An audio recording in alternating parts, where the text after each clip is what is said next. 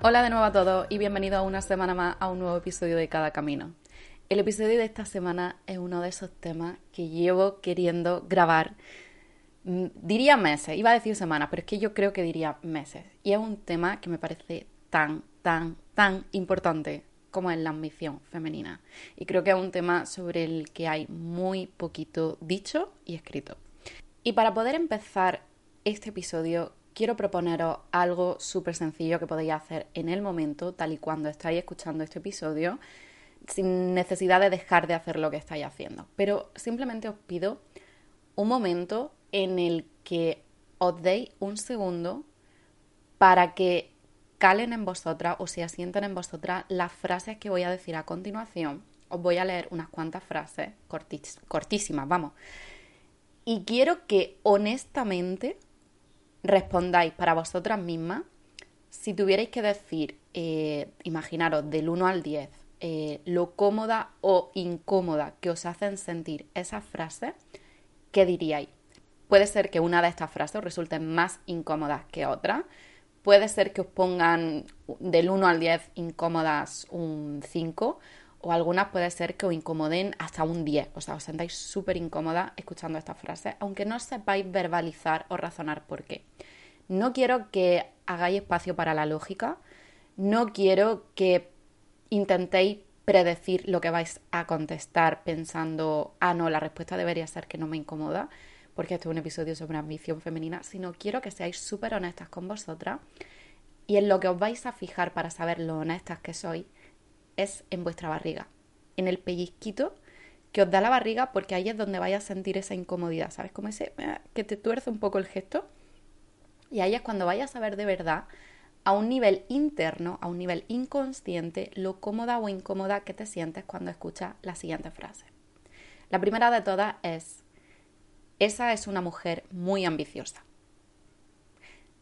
Ella es una mujer reconocida y líder en su industria.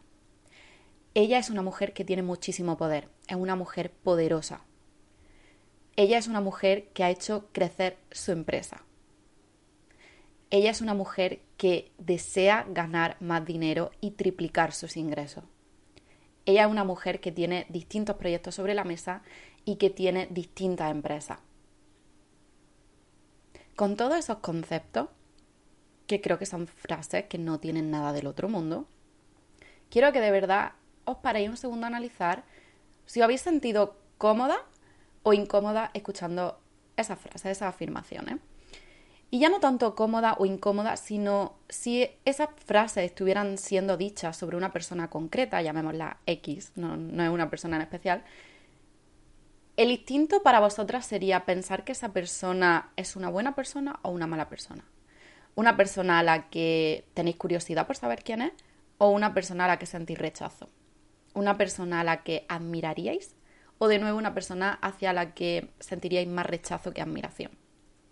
Entonces, antes de meternos de lleno en todo lo que quiero que hablemos hoy sobre ese condicionamiento que existe sobre el concepto de ambición, eh, sobre desde el lugar en el que creamos y establecemos nuestros sueños y nuestras metas, porque todo esto está relacionado, quiero que hagamos algo que solíamos hacer en muchos episodios en el pasado en este podcast y creo que llevamos tiempo sin hacer, y es partir de un mismo punto en común que es la misma definición. Yo he buscado esta definición en la RAE y creo que es una definición que es bastante leal, bastante realista a lo que el al concepto que creo que todos conocemos y manejamos sobre la ambición. Y según la RAE, la ambición no es nada más que el deseo ardiente, le pone ese adjetivo, ardiente de conseguir poder, riqueza, dignidad o fama. Y también hace una segunda definición que sería esa cosa que se desea con vehemencia.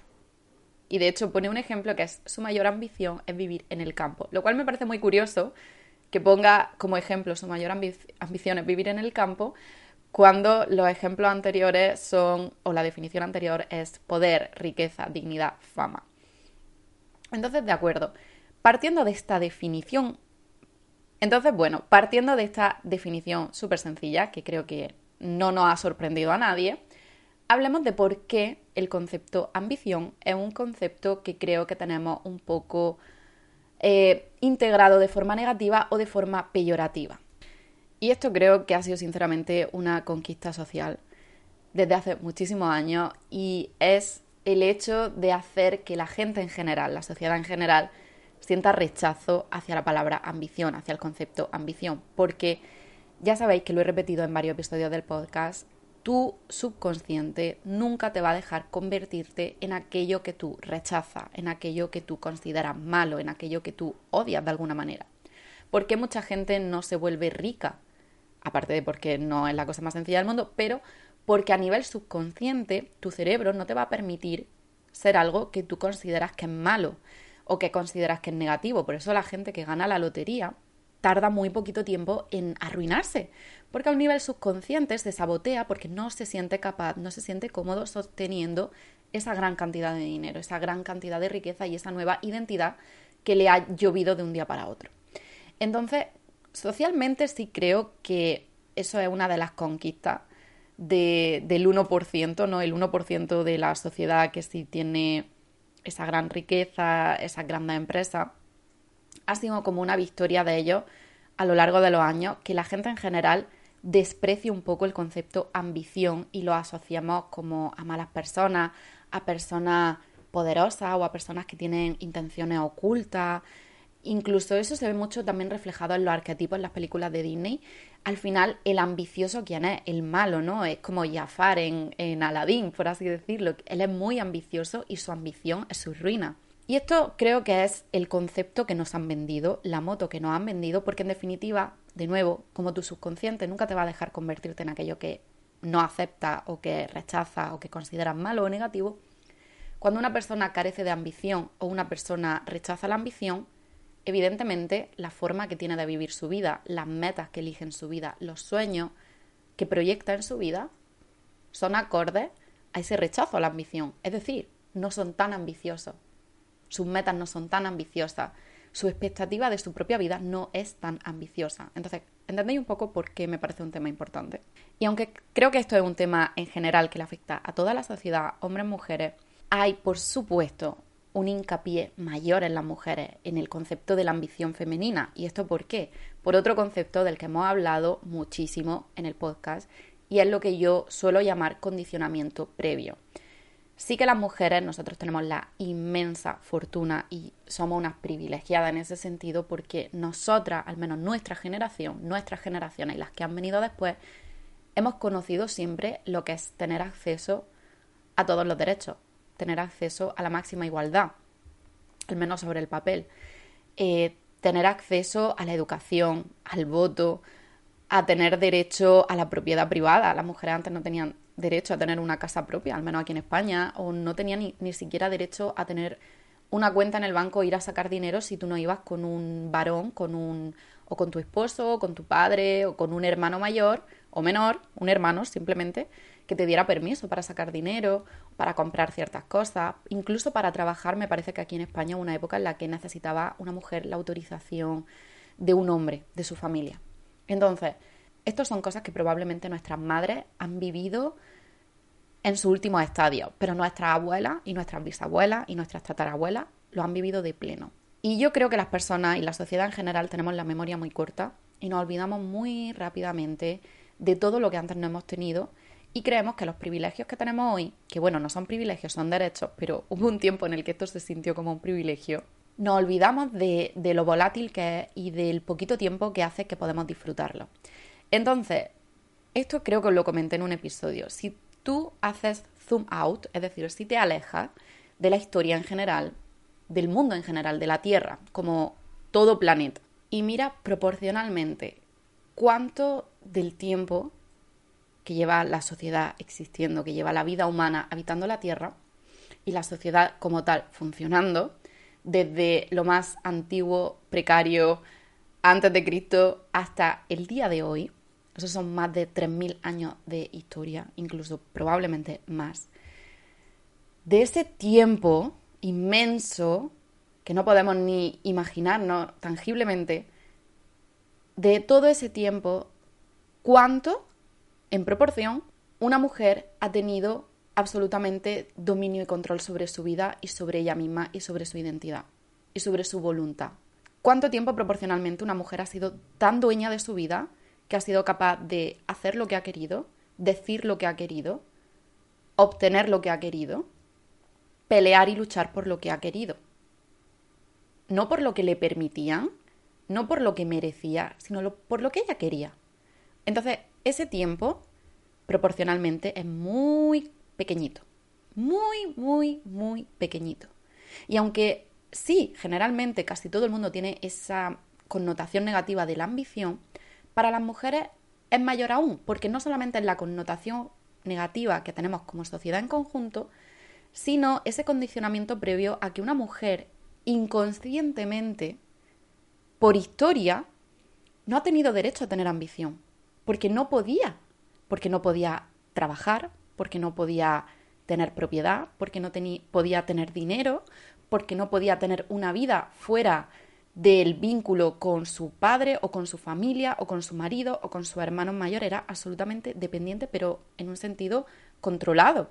Entonces eso, hay una cosa que en psicología se llama el inconsciente colectivo y es, digamos, esa tradición, esa raíz común que vamos eh, arrastrando las personas como sociedad porque ciertos elementos de pensamiento, de conducta, de lo que consideramos bueno malo, eh, correcto incorrecto, lo vamos arrastrando generacionalmente. Por eso hay cosas que aunque tú no puedas explicar, sientes. O hay cosas que tú no puedes explicar, pero piensas de esa manera.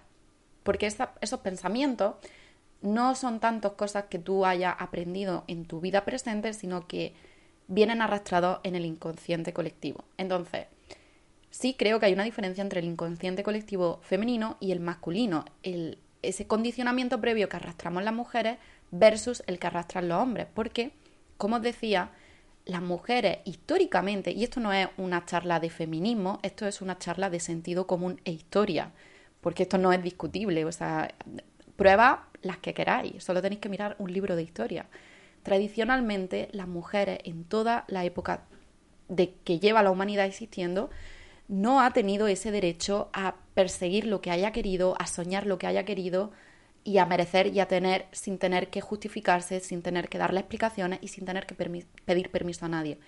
Y nosotras somos las primeras generaciones, estos últimos 50, 60, 70 años, en la que una mujer es propiamente dueña de su vida, dueña de su ambición, dueña de sus sueños. Incluso hoy en día sigue existiendo países y siguen existiendo sociedades en los que esto aún así se sigue viendo como una utopía porque no tienen ese derecho, ¿no? Entonces, esto es un poco la premisa, la base, el cimiento sobre el que quiero que sigamos avanzando en el episodio.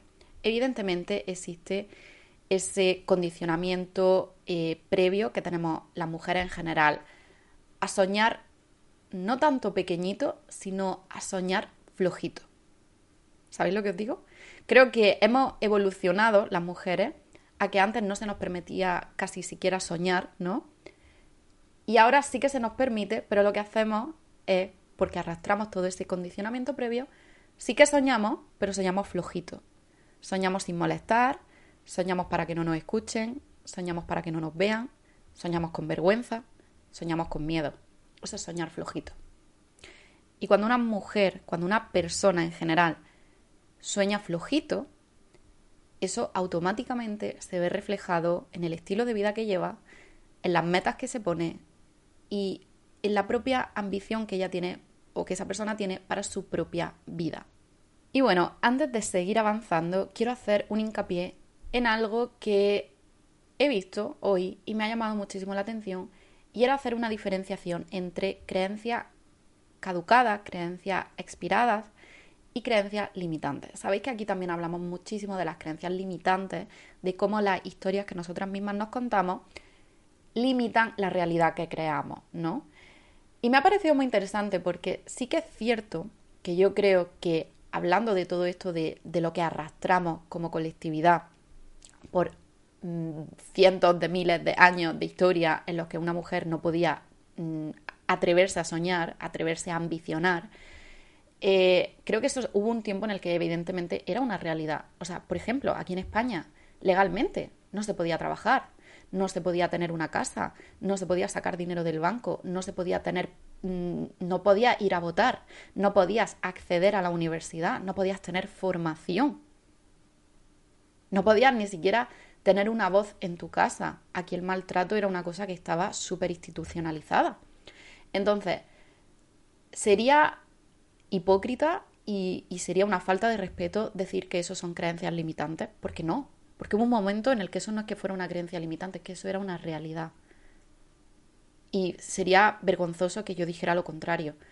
Pero aquí entra este concepto de que no es una creencia limitante, pero sí es una creencia caducada. Porque esa realidad ya no existe, ya no nos condiciona, ya no nos limita. Pero ¿por qué muchas personas siguen agarrándose a esas creencias. Ahora esas creencias sí se han vuelto limitantes. Están caducadas, ya no existen, ya no nos limitan. Ahora nos, o sea, ya no nos limitan físicamente, pero sí mentalmente, ¿de acuerdo? Y me parece una forma muy interesante que no se me había ocurrido nunca de verlo, porque sí es verdad, como, por ejemplo cuando hablamos del emprendimiento, y esto no es un episodio sobre el emprendimiento, pero cuando hablamos del emprendimiento, que yo siempre os pongo la coletilla, emprender en el mundo digital, porque es donde yo veo que está la posibilidad, que está el potencial, que está el futuro, y así se está viendo en muchísimos, muchísimos foros de trabajo, eh, de, de derecho del trabajo, se está viendo que se está transformando al trabajo digital, ¿no? Entonces, una creencia limitante sería pensar, emprender es muy difícil, no se encuentran clientes, eh, no se consigue dinero, no puedes mezclar tu pasión con tu profesión, no puedes mezclar eh, lo que a ti te gusta o la creatividad con tu trabajo. Esas son creencias limitantes hoy día porque hay espacio para eso en el mundo digital. Pero también hay una creencia caducada porque hubo un tiempo en el que eso sí puede que fuera verdad. Cuando no existía el mundo digital, cuando tus clientes se limitaban a la localidad en la que tú vivías, porque no podías moverte más lejos de tu localidad o no podías hacerte conocer más lejos de tu localidad, eh, o la gente era tan tradicional que no había espacio a esta creatividad, a este mezclar pasiones o mezclar intereses. Entonces, eso es una creencia que a lo mejor nuestros padres o nuestros abuelos no entenderían y están ya caducadas y que hoy en día se han puesto completamente a prueba y se han desmontado gracias al mundo digital. Entonces, ese tipo de creencias en torno al emprendimiento se han caducado, ya no existe, han expirado. Ahora se han vuelto creencias limitantes. Pero hubo un tiempo en el que sí, era cierto, podían limitarte de verdad. Y entonces, habiendo sembrado todo, todo este valle de ideas, ¿no? De conceptos, la pregunta que quiero hacer en este episodio es: ¿desde dónde eliges tú tus ambiciones? Es decir, ¿Desde dónde eliges tú tus metas? ¿Desde tu ambición o desde tu condicionamiento? Y es que esto del condicionamiento creo que se arrastra y se refleja en muchas partes de nosotros. Y hay otra pregunta que a mí me gusta mucho, que es la de ¿estoy siendo quien quiero ser o quien soy realmente? ¿O estoy siendo quien los demás esperan que sea? Y aunque muchas personas estamos como muy aferrados a esa idea de que nos negamos a aceptar que estamos siendo quien los demás esperan que sean, que no estamos siendo libremente nosotros, esto era algo que os preguntaba el otro día. Eh, ¿Eres libremente tú o sigues ocultando parte de ti? Y esto guarda relación con el sueña pequeño o sueña flojito. Flojito para que no moleste, flojito para que no se escuche, flojito para que no me descubran, ¿de acuerdo? Porque yo sé, y lo sé de primera mano, porque recibo vuestros mensajes, recibo correos, por las chicas con las que yo he empezado a trabajar a través de ERA, que tenéis muchísimo, muchísimo potencial, que tenéis muchísimas ideas, que tenéis ambiciones enormes y llenas de propósitos, es decir, que no son banales. Y al mismo tiempo hay una inmensa limitación y un inmenso miedo a soñar por falta de confianza, por falta de autenticidad, por ese propio miedo a tu propio sueño, por ese miedo a lo que piensen, por ese miedo a que te juzguen, por ese miedo a que sepan siquiera que tienes sueños y que tienes ambiciones, ¿no?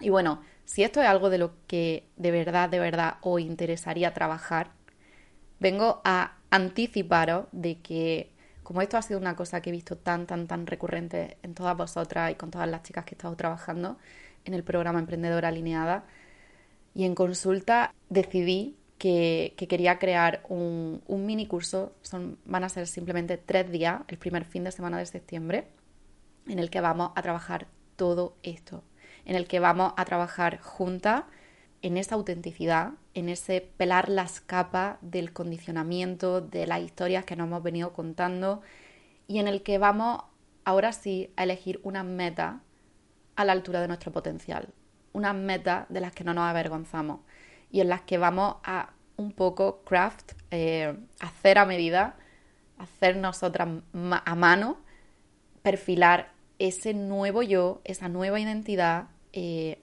sin todo ese condicionamiento, sin todo ese miedo, brillando desde dentro, brillando con tu propia luz y brillando de tal manera que no te pueda apagar nada de tu alrededor. Entonces, si esto es algo que os interesa, eh, el curso lo estoy preparando, van a ser tres días súper, súper bonitos.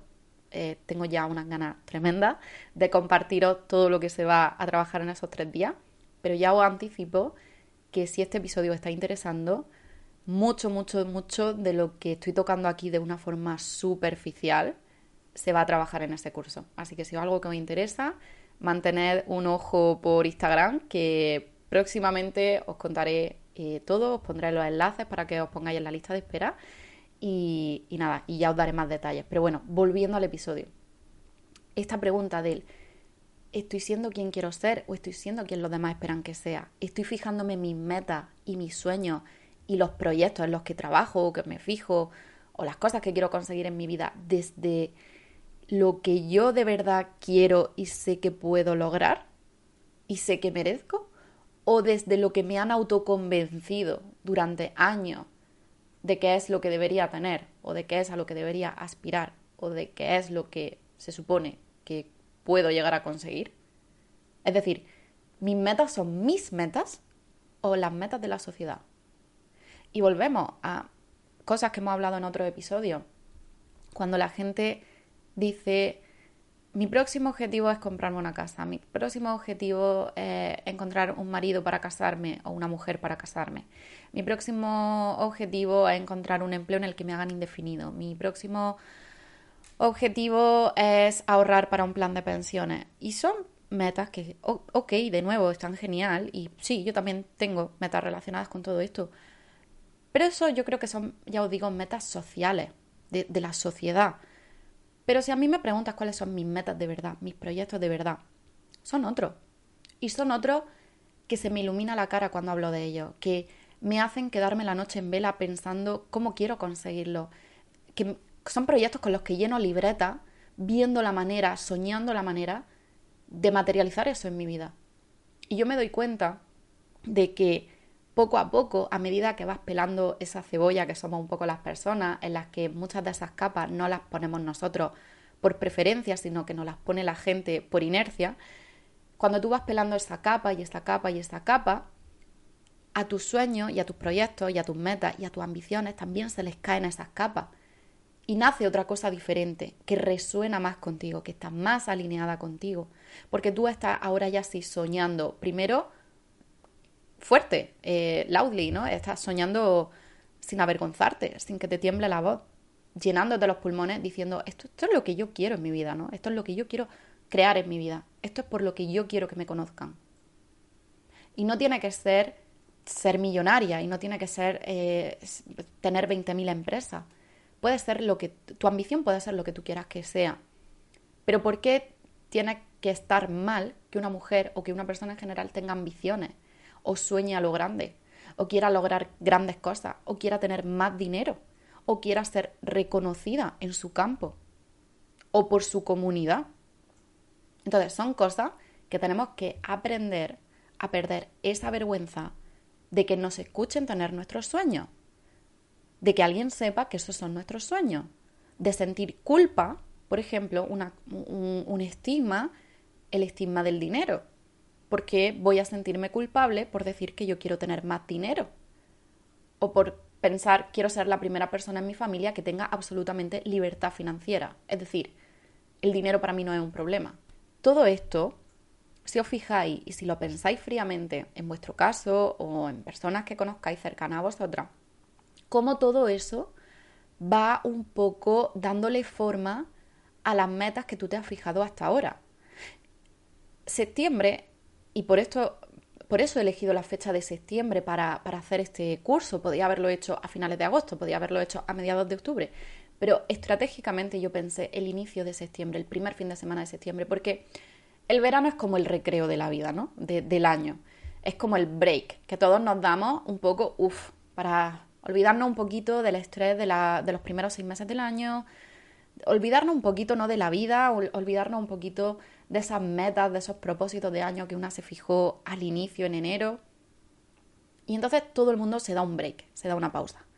¿Y qué pasa? Que llega septiembre y e, septiembre para mí siempre ha sido como el segundo enero del año. Creo que esto también lo he comentado en algún episodio. Y entonces en septiembre de repente a uno le entra la prisa. Porque de repente tú dices, ay Dios mío, septiembre, octubre, noviembre, diciembre, cuatro meses cuatro meses. Y yo pensaba de verdad que este año iba a ser el año que me cambiara la vida, este año iba a ser el año que transformase mi realidad, que lograse mis metas. Y aquí estoy, en septiembre, viendo a ver, viendo a ver por dónde, por, por dónde me llega, ¿no? Y estratégicamente yo quería que esto lo trabajásemos juntas. Primero por ganar claridad, porque os vais a dar cuenta cuando trabajemos eh, en el curso que se os van a desmontar un montón de las cosas que pensabais que queríais y en el fondo no queríais. Van a caer por su propio peso, van a caer solas en cuanto hagamos el trabajo interno, en cuanto miremos hacia adentro, en cuanto reconectemos con nuestro potencial y reconozcamos nuestros sueños y reconozcamos nuestro talento, nuestro potencial, nuestro poder, nuestra ambición. La mitad de esas metas que pensabas que querías van a volar.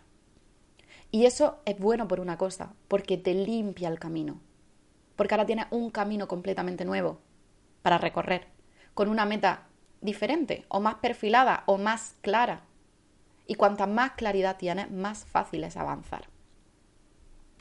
Entonces, cuando llega septiembre, después de ese recreo del año, como yo digo, el verano, a la gente le entra la prisa y, uno empieza ahora y, todavía no he ahorrado para la casa y todavía no me han ascendido en el trabajo. Y todavía sigo en este trabajo que odio y que me hace sentir fatal.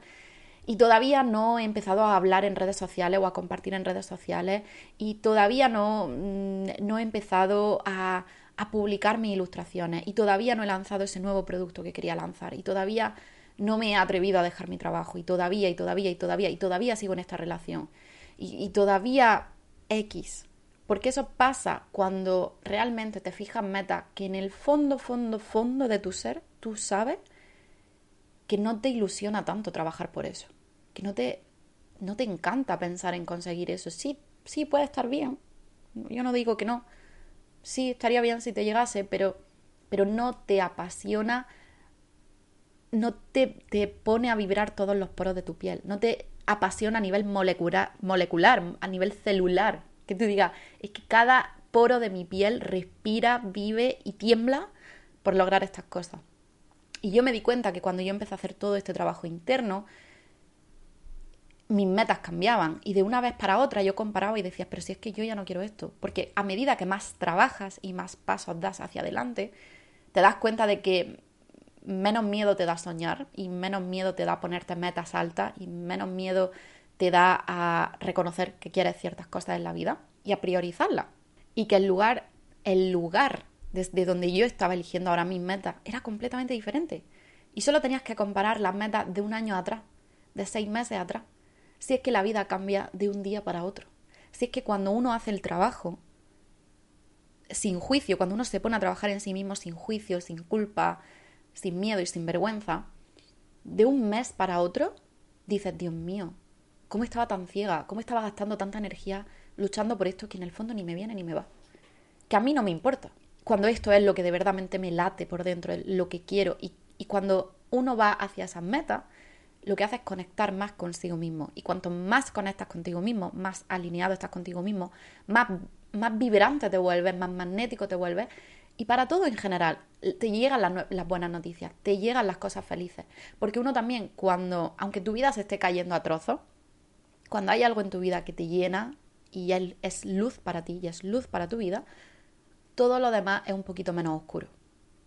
Esa, esa cosa que te apasiona, ese proyecto que te apasiona, esa meta, esa ambición que te apasiona, es como un faro y te sostiene y te guía. Y esa luz no se puede apagar. Cuando esa luz sale de dentro, esa luz nadie te la puede apagar. Y eso es un poco lo que yo quiero que trabajemos juntas en septiembre.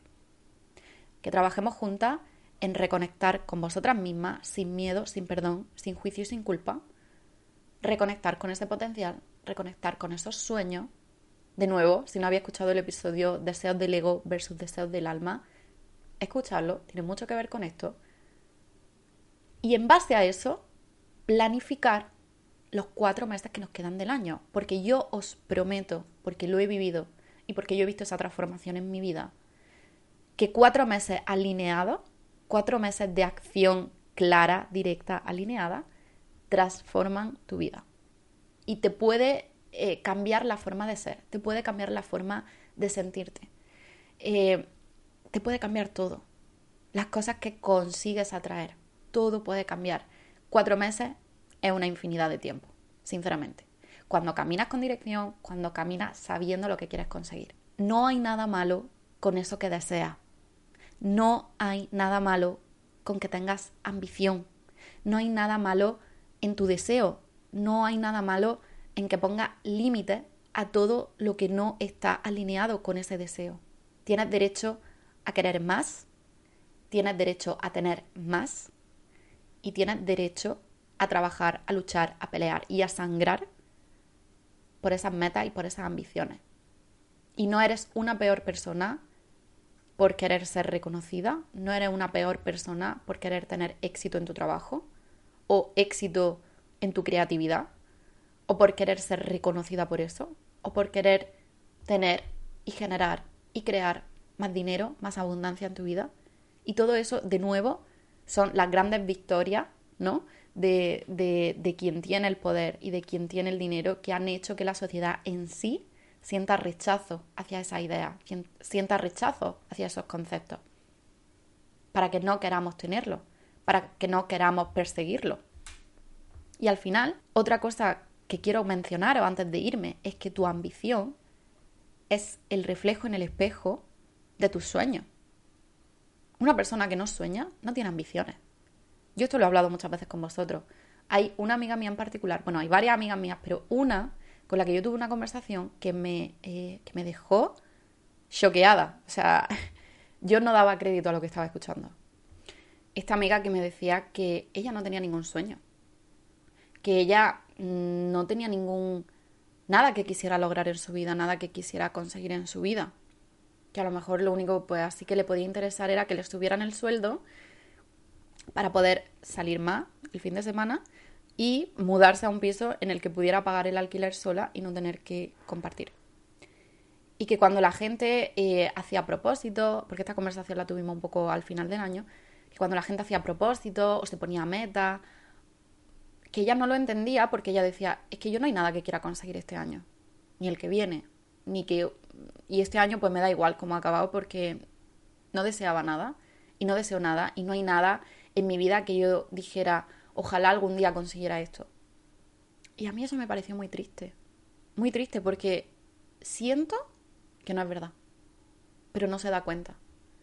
Yo no creo que de verdad haya una sola persona en la Tierra que no desee nada, que no ambicione nada. Pero el problema es, de nuevo, las capas de la cebolla. Y cuantas más capas tú tienes puestas encima de ti, menos sueñas y menos ambicionas, porque tu ambición es un reflejo de ti misma, es un reflejo de tus sueños, el reflejo en el espejo. Y cuantas más capas te quitas, más aumenta tu ambición. Porque muchas de las personas que admiramos, personas que han logrado grandes cosas, grandes directores, grandes actrices, grandes modelos, grandes empresarias, grandes poetisas, grandes intelectuales, grandes referentes en cierta industria.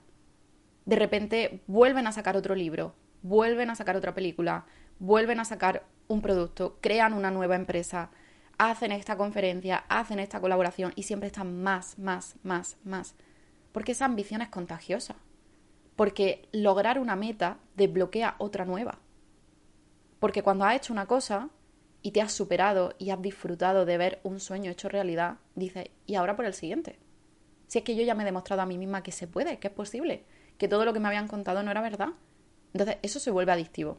Y ahora quieres ir a por la siguiente cosa, y ahora quieres soñar un poquito más grande, y ahora te das cuenta de que puedes aspirar a otra cosa que no se te había ocurrido antes porque no lo veías cercano o posible o real.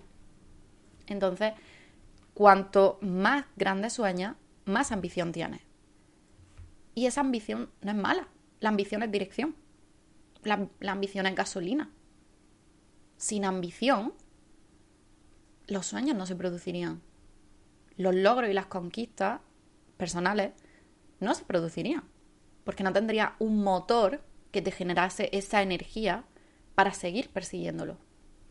Entonces, como tarea final de este episodio, aparte de ese pequeño ejercicio que hemos hecho un poco al inicio de ver cómo nos sentimos cuando escuchamos este tipo de palabras, incluso tú misma puedes darte cuenta al terminar este episodio si este episodio te ha hecho sentir incómoda, si no sientes que hayas disfrutado del todo el episodio porque a lo mejor una parte de ti rechaza este mensaje.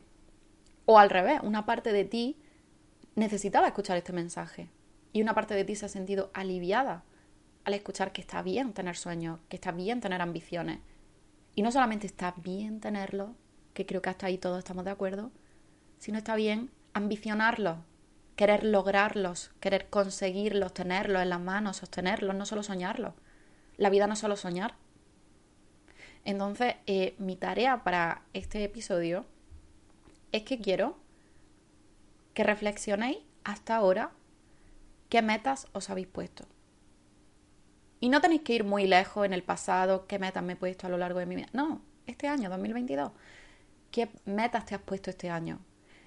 Y quiero que analices si esas metas se sienten de verdad como yo lo describía antes.